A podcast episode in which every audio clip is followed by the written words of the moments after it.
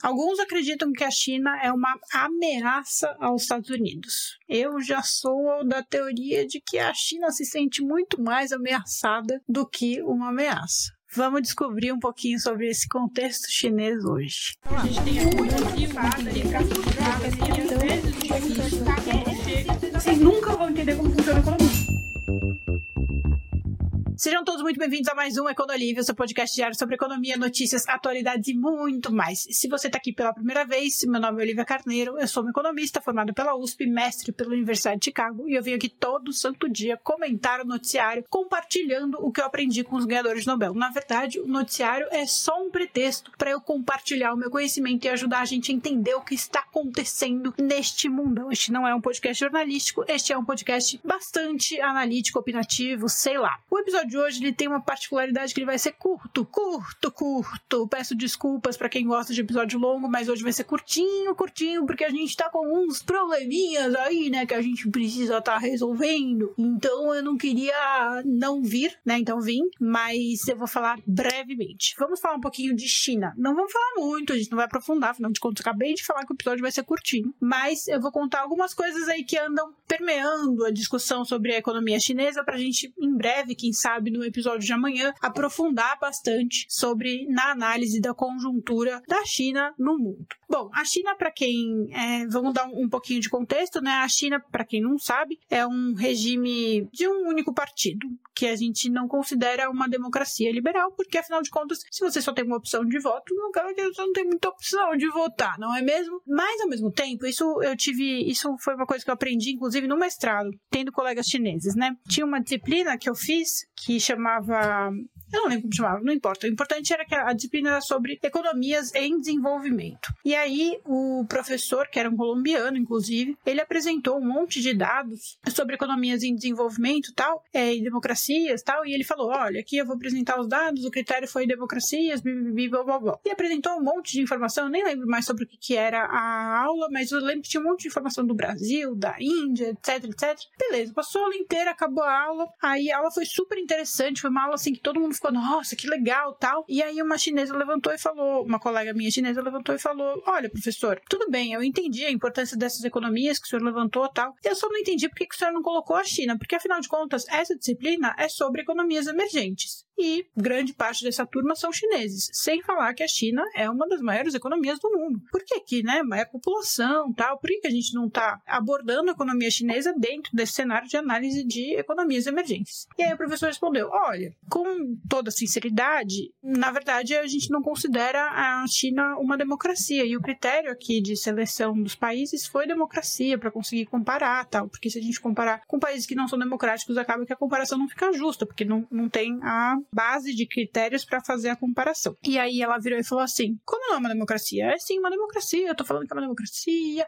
porque a gente vota, e nananana. Ele falou: é, vocês votam, mas vocês só têm um partido. E aí, beleza, você vai votar dentro do partido, mas só tem uma opção. E se você for contra esse partido, você é repreendido, não é? Ela falou: é, se você for contra o partido, você é repreendido, geralmente preso tal, mas ainda assim a gente vota. Enfim, teve essa discussão. E aí, na discussão foi evoluindo para um ponto que ficou interessante, que aí uma americana que nem devia estar naquela disciplina, na minha opinião, porque afinal de contas, americanos não é economia em desenvolvimento, mas enfim, a americana perguntou para a chinesa se ela não se sentia, sei lá, ameaçada, confusa, sei lá, de alguma forma vulnerável por só ter um partido e não poder combater esse partido, né? não poder confrontar, não combater, confrontar esse partido, porque se você confronta, você vai preso. Ela virou e falou assim: olha, sendo sincera, e eles, eles têm argumentos muito marxistas, assim, eles citam Marx tal, eles têm realmente uma educação pelo menos nessa elite, né, que vai estudar em universidade fora tal, é, eles têm uma noção, eles usam bem termos é, marxistas e tal, então tem uma educação bem voltada para isso, né, para uma coisa mais de defesa do comunismo, embora não seja comunista. Mas, enfim, aí ela virou e falou assim: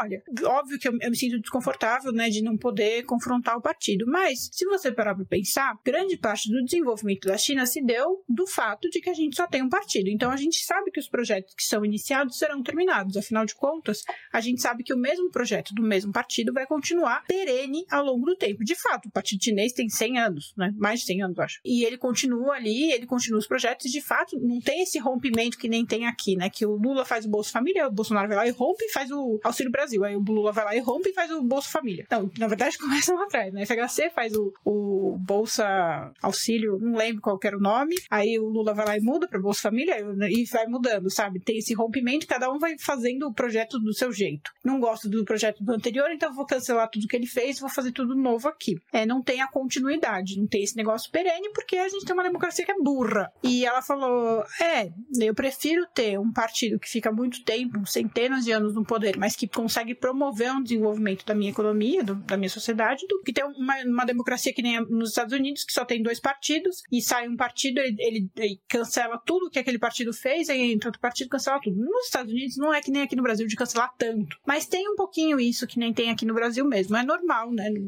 Democracia, principalmente bipartidária, é esperado que, que tenha um pouco disso. E aí fica a reflexão, né? Para vocês verem aí o ponto que eu quero tanto que vocês é, alcancem, né? Se você não alcançou ainda, caso você não tenha alcançado ainda, que é o distanciamento, né? De olhar e falar assim, pô, realmente, assim, eu, eu, Olivia, acho que o regime chinês não é muito legal.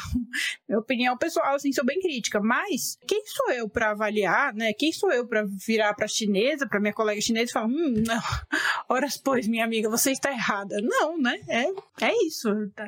pluralidade de opções e tal, e é um argumento de fato válido, que trouxe de fato o avanço. A gente não sabe se teria avançado mais se tivesse alternância de poder. Muitos teóricos dizem que sim.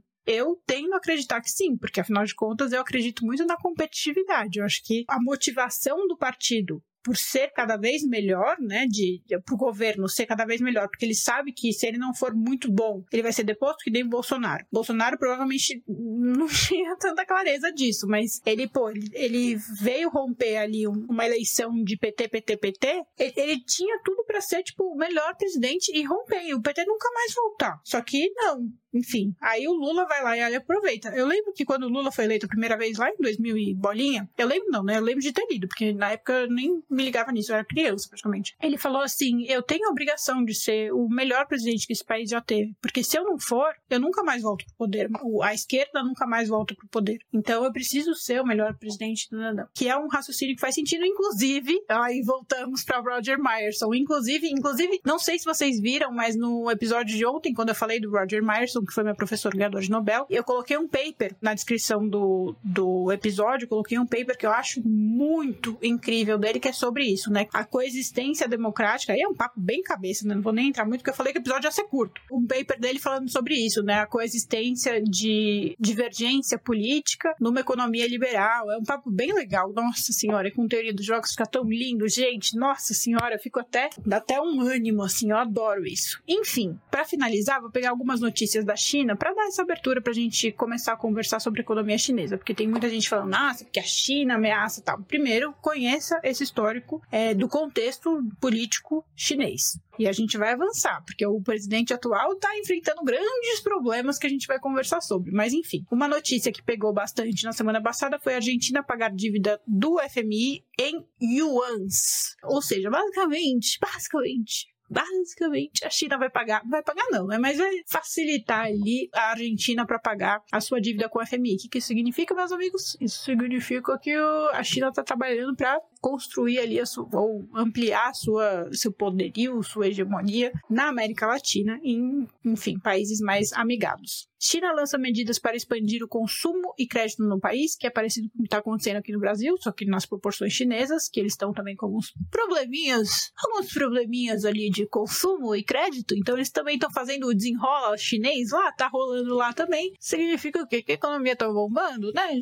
Não. Significa que eles estão precisando estimular o consumo. A China acabou de sair de uma grande contração da economia, né, na política de zero Covid, porque não sei se vocês sabem também, mas o governo chinês falou assim: meu, vamos, ah, não estava conseguindo acabar com a Covid, trancou todo mundo em casa. Falou, meu, não sai de casa. Comida era entregada por drone pra galera, nesse nível, assim, não pode sair. E aí, obviamente, isso restringiu bastante o comércio, as atividades econômicas, a produção, etc, etc e tal. China anunciou na segunda-feira, né, semana passada, dia 31, uma série de medidas para impulsionar consumo e conter a desaceleração econômica. Neste contexto, com essas chamadas, eu vou me despedir de vocês, porque eu espero amanhã continuar falando de economia chinesa, mas pode ser que não, porque pode ser que o noticiário amanhã acorde bombando de outra coisa, não é mesmo? Mas eu quero falar sim de economia chinesa e depois a gente volta para a reforma tributária. Que tal? Que tal? E aí, olhem o artigo do Roger Myerson. Eu acho que, enfim, quem é nerdão, que nem eu, vai gostar. É bem interessante. Um beijo, meus queridos. Obrigada por tudo. O Pix, o Pix, o Pix. Podcast.econolivia.com.br. O seu apoio é muito importante, porque esse podcast não é patrocinado e é muito trabalhoso para mim. Por isso que eu tive que gravar correndo aqui para dar tudo certo, porque eu tenho um milhão de outras coisas para fazer e eu não tenho patrocínio. Isso daqui é trabalho voluntário. É literalmente um trabalho voluntário que eu faço.